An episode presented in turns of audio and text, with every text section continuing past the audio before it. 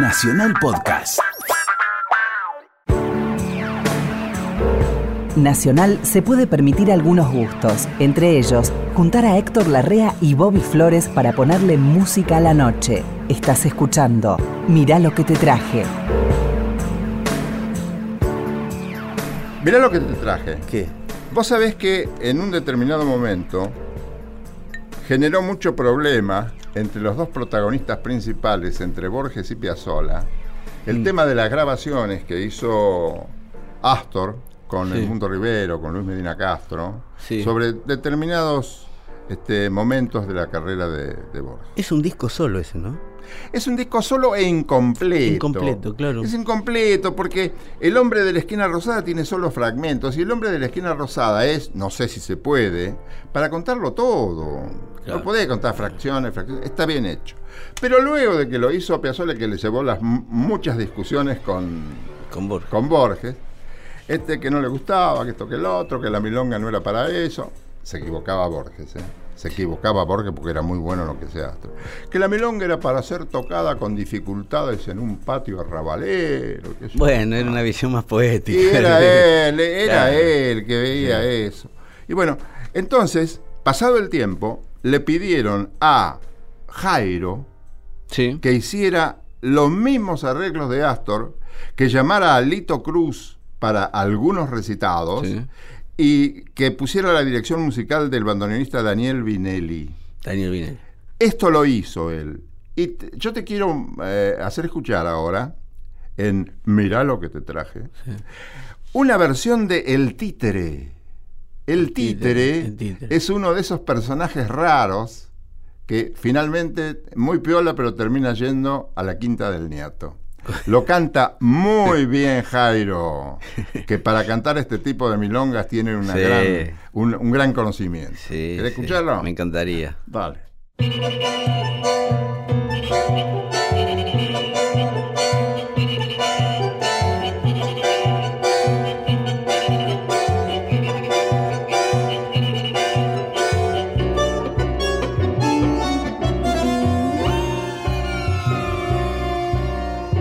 A un compadrito le canto, que era el patrón y el ornato de las casas menos santas del barrio de Triunvirato.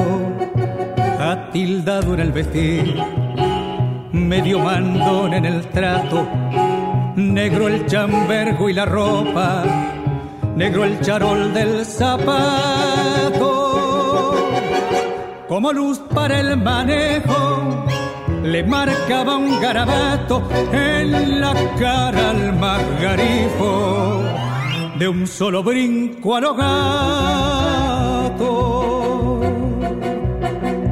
Bailarín y jugador, no sé si chino mulato, lo mimaba el conventillo que hoy se llama inquilinato a las pardas aguaneras no les resultaba ingrato el amor de ese valiente que les dio tan buenos ratos.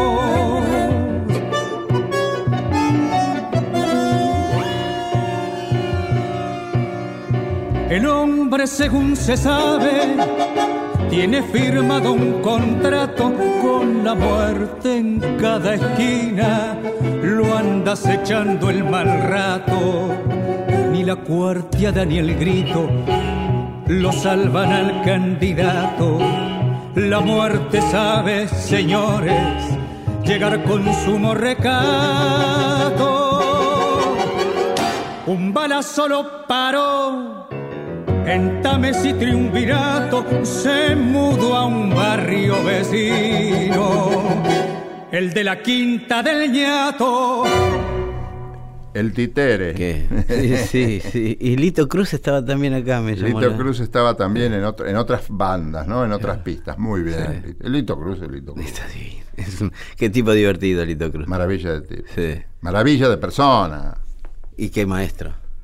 Ah, Qué, sin duda. Qué sin maestro duda. de, actuación. actor. sí, sí. ¿Sabe qué le traje yo ahora? Eh, Ney Mato Grosso. Para mí, uno de los artistas brasileros, uno de los músicos brasileros más eh, atrevidos. Uno de esos tipos que ha hecho ¿Le decía cosas... piropo a las mujeres? No a las mujeres exactamente, Héctor. No vamos a andar en esas Uy, nimiedades. mirá en la que me metí. Eh, no, bueno, un militante por la un, un militante por los derechos de las minorías que ha, Ah, ha estado preso y este ha venido acá en la en la época de la dictadura eh, vino a hacer un show donde aparecía en escena vestido de Carmen Miranda, algo que no le habían avisado a los muchachos que era lo que iba a hacer. Y terminaron todos Vaya, presos. vaya sorpresa.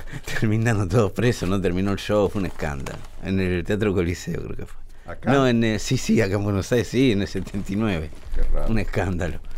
Eh, Ney Mato Grosso es, eh, él tuvo una banda mm, lindante con el rock que se llamaba Secos Emoliados, ¿eh?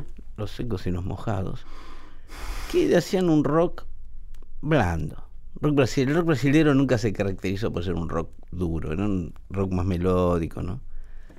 Eh, después encara su carrera solista, Ney Mato Grosso, tiene un par de grandes éxitos eh, y empieza a hurgar en las raíces.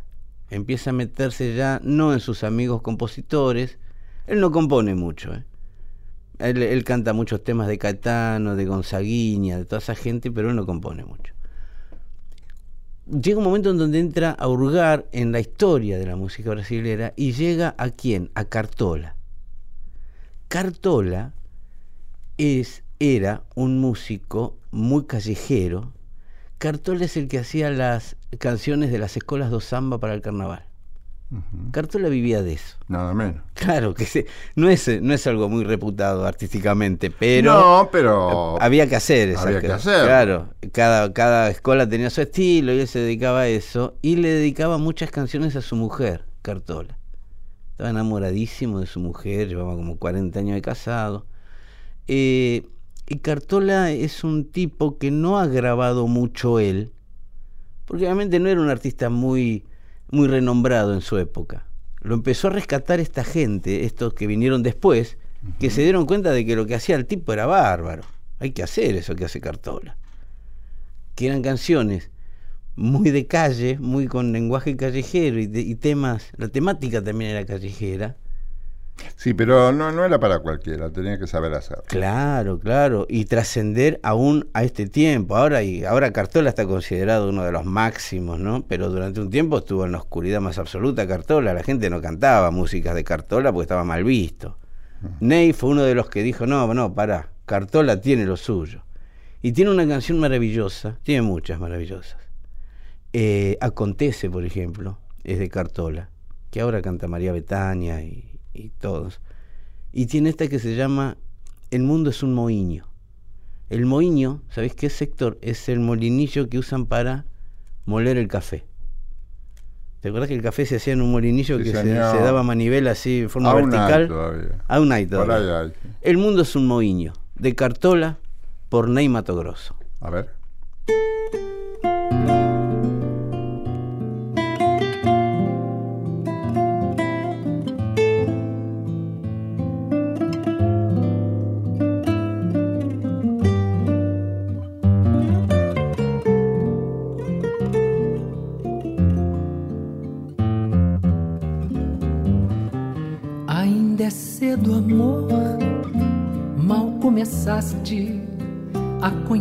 A vida.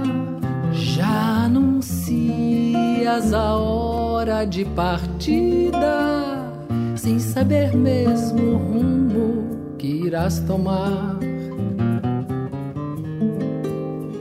Preste atenção, querida, embora eu saiba que estás resolvida.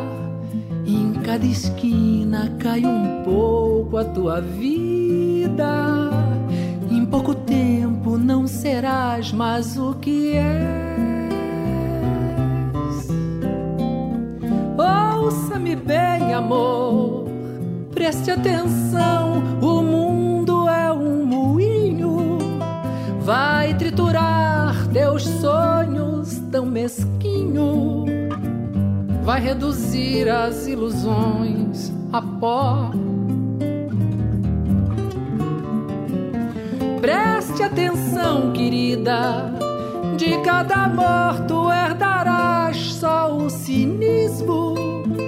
Quando notares, estás à beira do abismo. Abismo que cavaste com teus pés. Ainda é cedo, amor, mal começaste a conhecer a vida. Já anuncias a hora de partida, sem saber mesmo o rumo que irás tomar. Preste atenção, querida, embora eu saiba que estás resolvida. Em cada esquina cai um pouco a tua vida. Pouco tempo não serás mais o que és. Ouça-me bem, amor, preste atenção. O mundo é um moinho, vai triturar teus sonhos tão mesquinho, vai reduzir as ilusões a pó.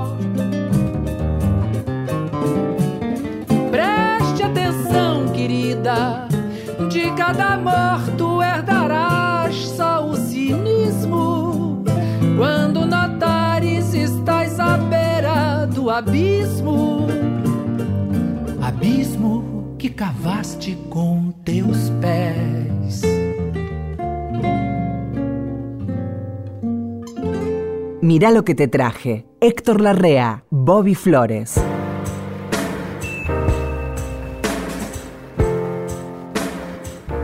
Mira lo que te traje, Bobby Flores. Sí. ¿Te gusta Salgan? ¿Cómo no me gusta? Una vez lo vi en la calle y lo seguí y no le dije nada. Lo seguí 100 metros y me sentí hecho ese día. Claro. Caminé la misma vereda que Salgan. En, en- ahí en Cerviño y en Palermo. Las Heras y, y, y Canning ahí. Salgan era un genio, un genio incomparable. Sí. Pero a él también le pasó que una de sus criaturas fue mucho más allá de sus expectativas iniciales. Él es el autor de A Fuego Lento. Lo tocó una vez y no lo quería tocar más porque dijo que no se iba a entender, que iba a ser muy complicado, que era defraudar al público. Y después, a fuego lento, fue de una consagración que no sé hasta dónde llega geográficamente, pero es muy popular.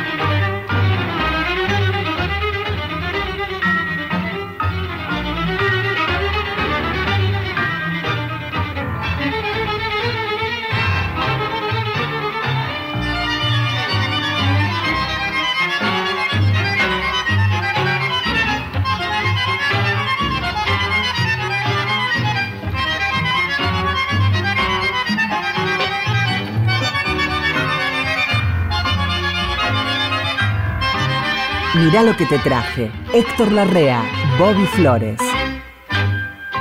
Mira vos. Y de Salgán y de Lío fue el, el cenit de Salgán. Fue el, el- el- Todo fue el cenit de Salgán. Ahí es más lindo, nos gusta más a los salganianos porque podés escuchar bien, bien, bien el piano. Ahí hace todo.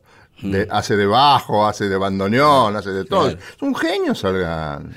Mucho más allá de lo que se pueda pensar. Mucho Sí. más allá. Y para mí el mejor tango de Salgán es, no es a fuego lento, sino eh, a don Agustín Bardi, que le dedicó a, A Agustín Agustín Bardi, cuando él murió. Hubo dos, dos tangos. Uno de Pugliese de Osvaldo, Adiós Bardi, sí. y otro a don Agustín Bardi y Horacio Salgán. Porque, porque Bardi fue el, para los músicos el gran compositor. Era el compositor de los músicos, que también le gustaba a la gente, por supuesto. A Bardi no lo tengo yo mucho, ¿ves? No, no, no, no es tan popular como debiera ser, me parece. No, no, y menos ahora, pero él fue un gran criollista. Eh, Hay un género criollista, ¿no? El que el de que toca malambos y eso. No, no. Un tango que se confunde en cierto y determinado momento con un aire de Vidalita. Porque estaba muy mezclada la capital con la llanura. Te Sí. estoy hablando del año 10 Sí, sí.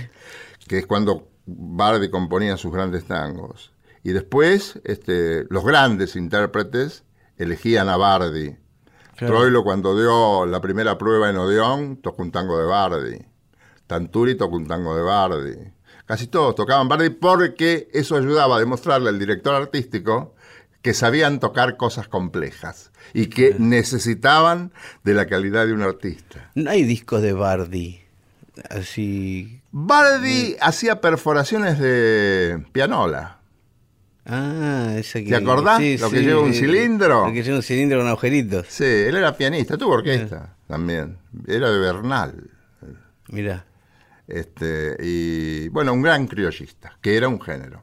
Eh, de- mire, ya que estamos así con, con- con cantantes grandes, compositores grandes, este se nos fue hace poco, a los ochenta y pico de años ya, en plena actividad también, Leonard Cohen, canadiense.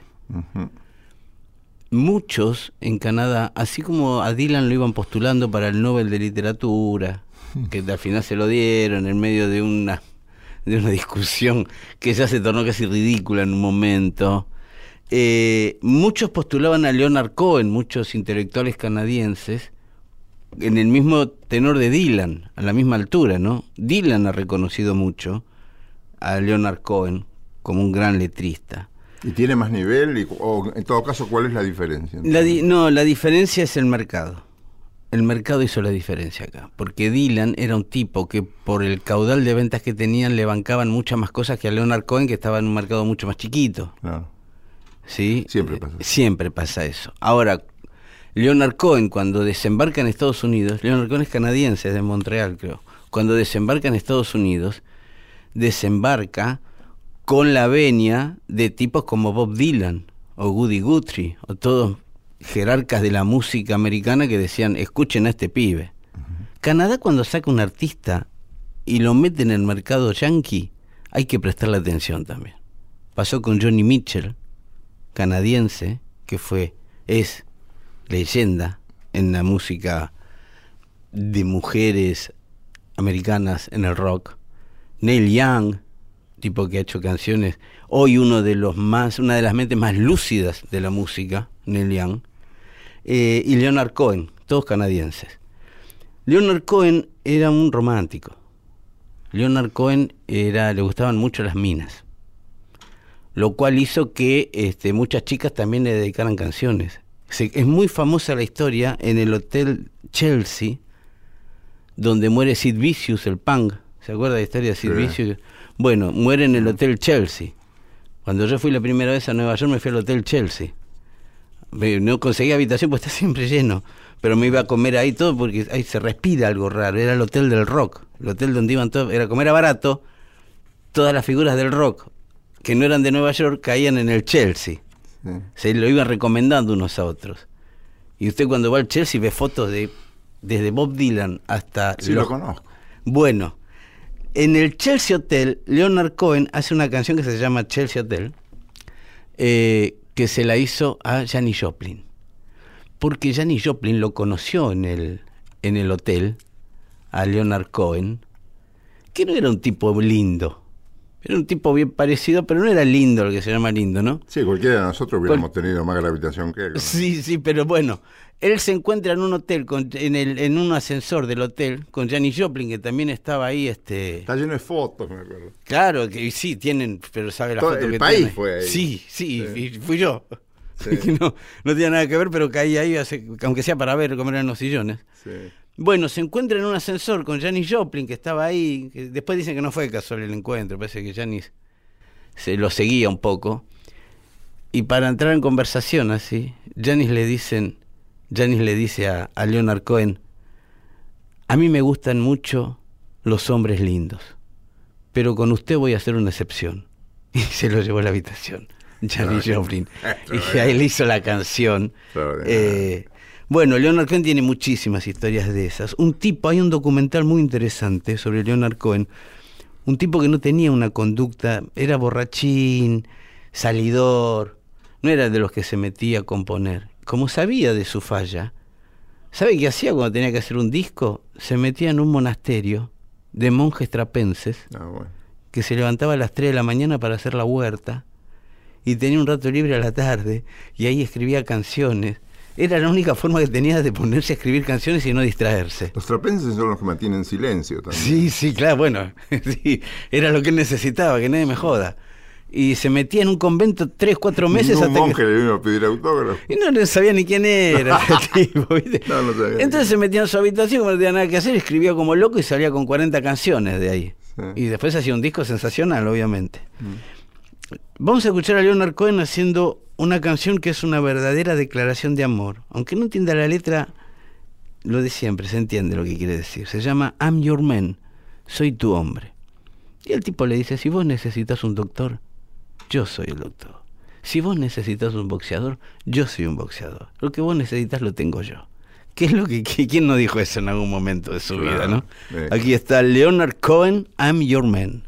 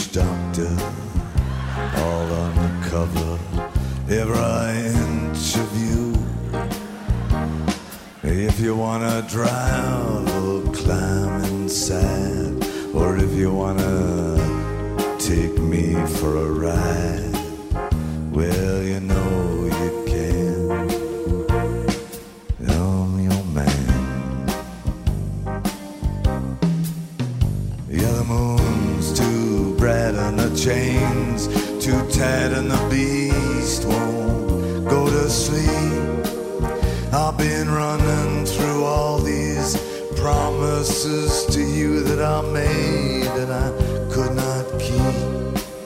Ah, but a man never got a woman back, not by begging on his knees. Or I'd crawl to you, baby, and I'd fall at your feet, and I'd howl at your beauty like a dog in heat, and I'd claw at your heart, and I'd tear at your sheet. I'd say, please.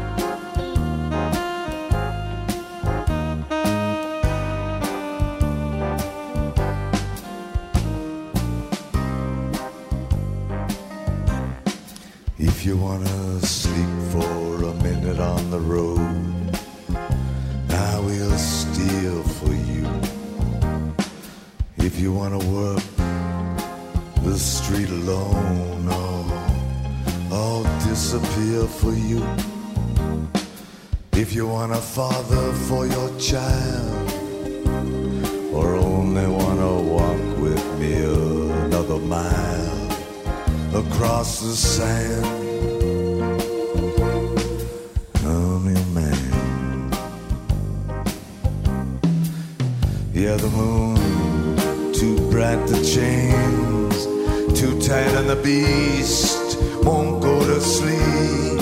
I've been running through all of these promises to you that I made and I could not keep.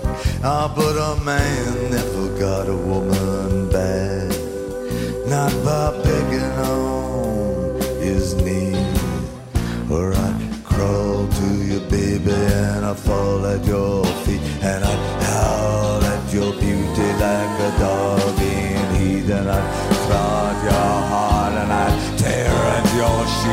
say, please,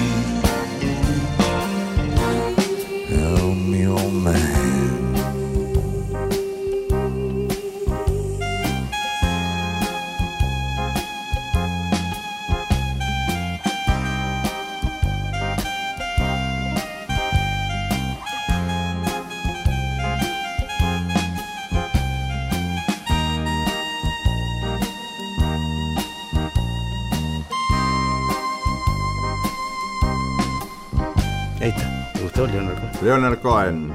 Canta así grueso. gran- Esa también la ponía esa voz. No debía tener esa voz todo el tiempo. Gran cañonada, lo ponía. Sí. Entró piola. Ese era viola. Era Ese la pasó bomba. eh. Sí, Sí. sí.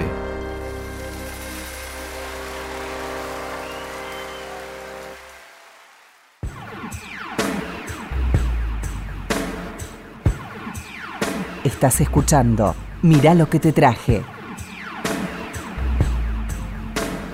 ¿Te acordás que comentamos que Ella Fitzgerald y Louis Armstrong, Sí. Louis Armstrong y Ella Fitzgerald Sí. habían grabado tres discos Sí. en el 56 creo que fue. Con, con el. Con, eh, en el piano. Dos. Claro, sí. Dos con el niato, el, El- super pibe El canadiense. en el piano, el canadiense. Oscar Peterson. Oscar Peterson. Qué trío, Dios. Y uno con orquesta para grabar por Guiambés. Todo por Guiambés. Ah, toda, toda la obra. Toda la obra. De Gershwin. Toda la música. Claro. Sí, sí. Y a mí, te digo francamente, Mm, toda la obra de Por Gambés no me interesa. mm. No vas a decir, che, no seas bruto. No, que es no, una-". no, sí, sí, todo lo que quiera, pero Claro. lo que más me gusta a mí y a la mayoría de la gente Mm. es Summertime. Ah, Summertime es de ahí, claro. Y bueno, pero fue una canción que superó cosas, superó barreras de todo tipo, ¿eh? Claro. Yo no supe la letra de Summertime hasta hace poco tiempo. Sí. Y yo no entiendo inglés. Sin embargo, yo, como, como la mayoría de la gente, nos sentíamos fascinados por el encanto de esa música y el fraseo de las palabras. Claro. No sabíamos qué era la historia. Es una canción de cuna. Es un daddy que sí. Una canción de cuna de una ternura tan grande. Hoy la iba a traer y me olvidé. Francamente te digo. Summertime es para mí lo más profundo. sé que no es así, que otra gente que conoce a fondo la obra me va a decir que no. Bueno. Pero para mí, que no soy un gran conocedor de estas cosas. Y ellos están iluminados. Entra Sí. la trompeta de él, después ella, después él, después ambos.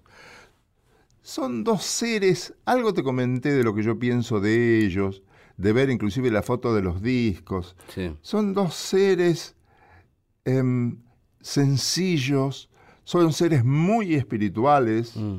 este, m- inocentes casi. Son dos como, como dos seres angelados. Sí. Dos seres que están entre esta materialidad de nosotros y la espiritualidad de los otros seres. Sí. No son como nosotros, porque si no, no harían estas cosas. La otra vez que pusimos, que usted puso, me fui a ver unos videos de ellos. Hay un- unos poquitos videos bastante mal, mal filmados, Sí, pero muy de la época. De, claro, de, de los dos. Y lo que yo notaba era el, el, el inmenso placer que tenían de estar tocando. Sí, señor. No- sobrevuela, a- Sí, ellos sí. trabajan en una atmósfera como en otro, en Sí, otro lugar, en otro planeta. Sí, sí, no era el músico atado a una partitura que está sufriendo si le sale o no le sale. A ver cómo hago este negocio, cuánto voy a cobrar. No, no, no. Estos dos estaban, subían al escenario y transmitían algo que es como po- poca gente lo puede hacer de esa manera. Como se dice habitualmente, este, estaban, se los notaba, más allá del bien y del mal, era gente que estaba en otra. Estaba en otra, estaba en otra. Sí, y sí. estaban en otra, porque eran Sí. inalcanzables desde el punto de vista... Sí. Y qué repertorio que elegían, qué buen gusto para elegir las canciones también. Tengo, un día de esto, vos, vos seguramente conocés a los Five y a los Seven. Sí, sí, sí. Sí, sí. Hay cosas extraordinarias. Un día de esto vamos a traer cada uno lo suyo, ¿no? Sí, sí, sí. Por ahí coincidimos en la misma canción. También, sí, sí. Bueno, a mí los, el Seven de Count Basie es imbatible para mí. ¿eh? ¿Sí? El Seven de Count Basie era como, no sé por qué, si era porque se divertían más. Sí. Eh, Seguramente. Ahora, los quintetos de Armstrong, la verdad. Sí. Tom Waits decía la otra vez, uno de los músicos más este, emblemáticos de la cultura rock, si se quiere, decía, todo crooner americano le debe gran parte de lo que está haciendo a Louis Armstrong. Sí, eso es cierto. No se puede zafar de Louis Armstrong. Y muchos otros lo dicen, ¿eh? Sí, me imagino. Lo han reconocido. Me imagino, claro. Todos los grandes capos lo reconocían. Charlie Parker lo reconocía. Sí, Mirá no, que es una cosa completamente diferente. Sí, sí. El marcado ese era completamente distinto a todo el swing que vino antes. Miles Davis mismo. ¿no? El film- Miles Davis mismo. Sí, sí. Y mm, acá estaba pensando en otra cosa en este momento. Por eso dije, mm, ¿qué es lo que no se debe hacer por radio? Nunca lo hagas. Ya me lo dijo ¿Sabés que estaba, que estaba, en qué estaba pensando? En traerte una grabación que tengo de Ella Fitzgerald y Duke Ellington en la Costa Azul en vivo, que vos lo debés tener. disco. No puede ser. sí. Y este es- y, y Bueno, Ellington y es también. una cosa que no se puede creer. Bueno, pero ahora Ella Fitzgerald, Louis Armstrong, Summertime de Gershwin. Qué lindo, qué lindo. Dale, Flores.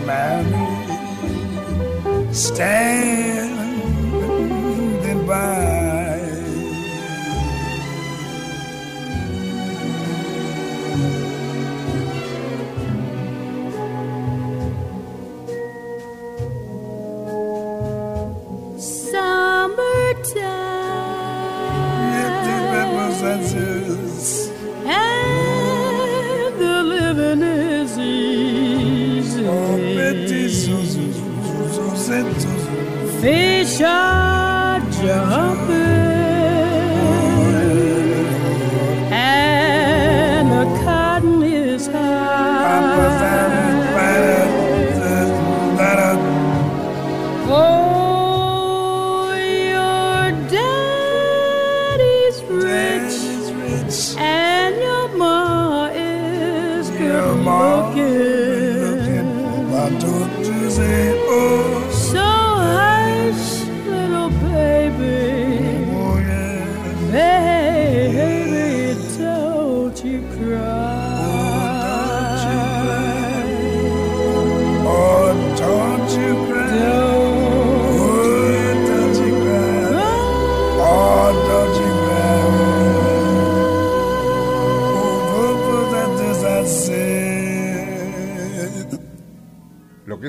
sostenida por ella, Sí, sí. no cualquiera, te digo. ¿eh? Y él no se achica, ¿eh?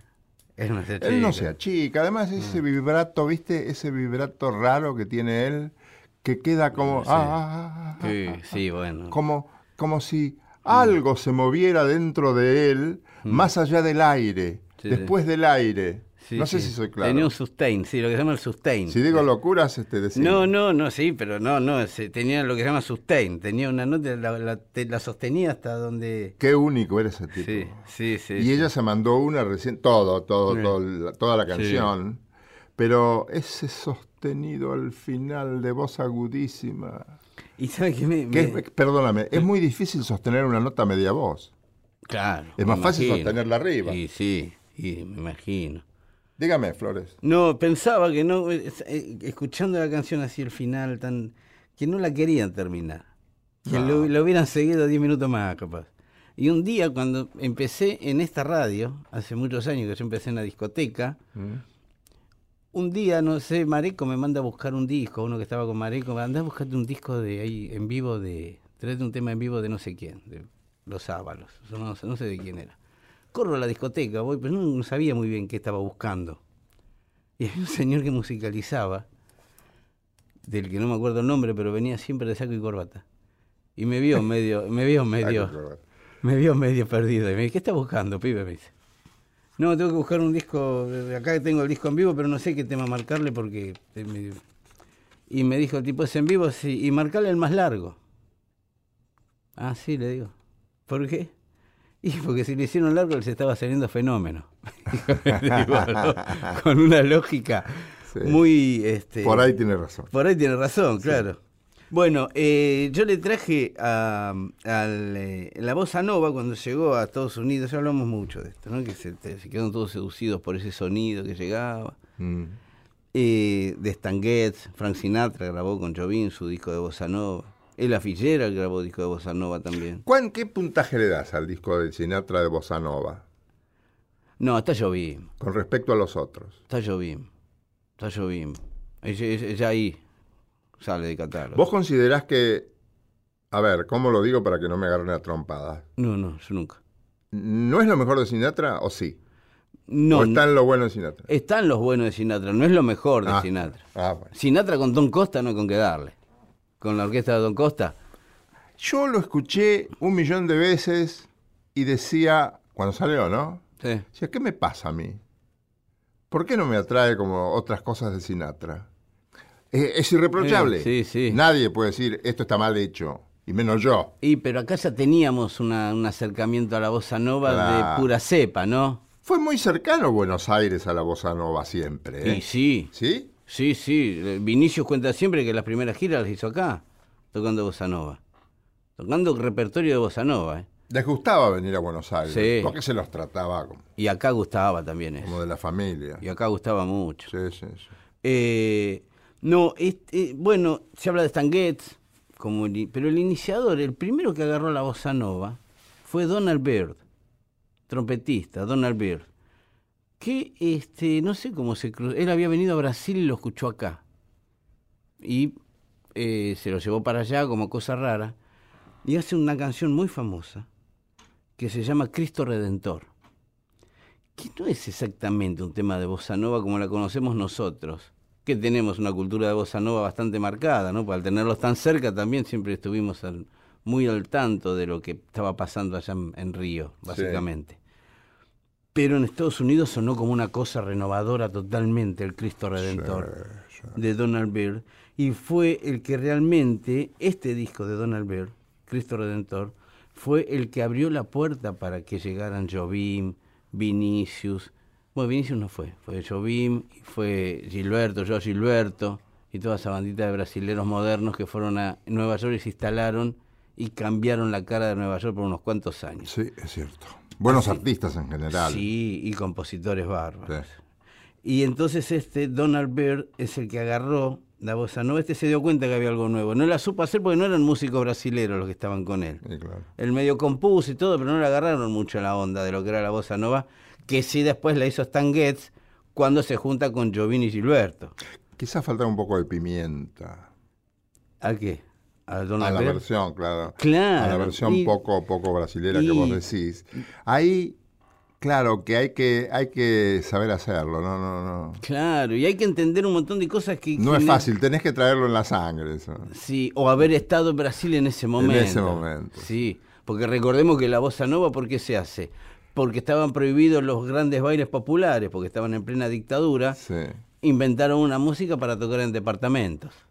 Yo no sé si será leyenda que decían que tenían que cantar bajito porque si no lo metían en cana. Claro, no, no, eso ¿Es es- cierto eh, eso? está en el documental de, de George Gilberto. Eso. Ah, ¿sí? Cuando él cuenta los inicios, dice, no, teníamos que nos hacían bajar la voz, Shh, le decían de arriba. Entonces estaban los pibes reunidos, tocaban bajito, por eso se escucha bajito la Ahora bossa te nova. imaginas si un grupo de brasileños te- se ponen a cantar samba en tu edificio. No, sí. No, bueno, escuche, Te mira. pegas un tiro. Sí, sí. Ahora, si el grupo incluye a Jobim y George Gilberto, no sé. ah, no, claro. ahí voy al departamento. Eh, bueno, ahí estaba la diferencia. Ahí está la diferencia entre este Donald Byrd, que hizo el Cristo Redentor y que vio más o menos de lejos la que se venía, a Stan Getz, que agarró a los brasileños y le dijo, bueno, explíquenme cómo se hacen y yo me meto con ustedes. Mm. ¿Sí? Acá está Donald Byrd haciendo Cristo Redentor.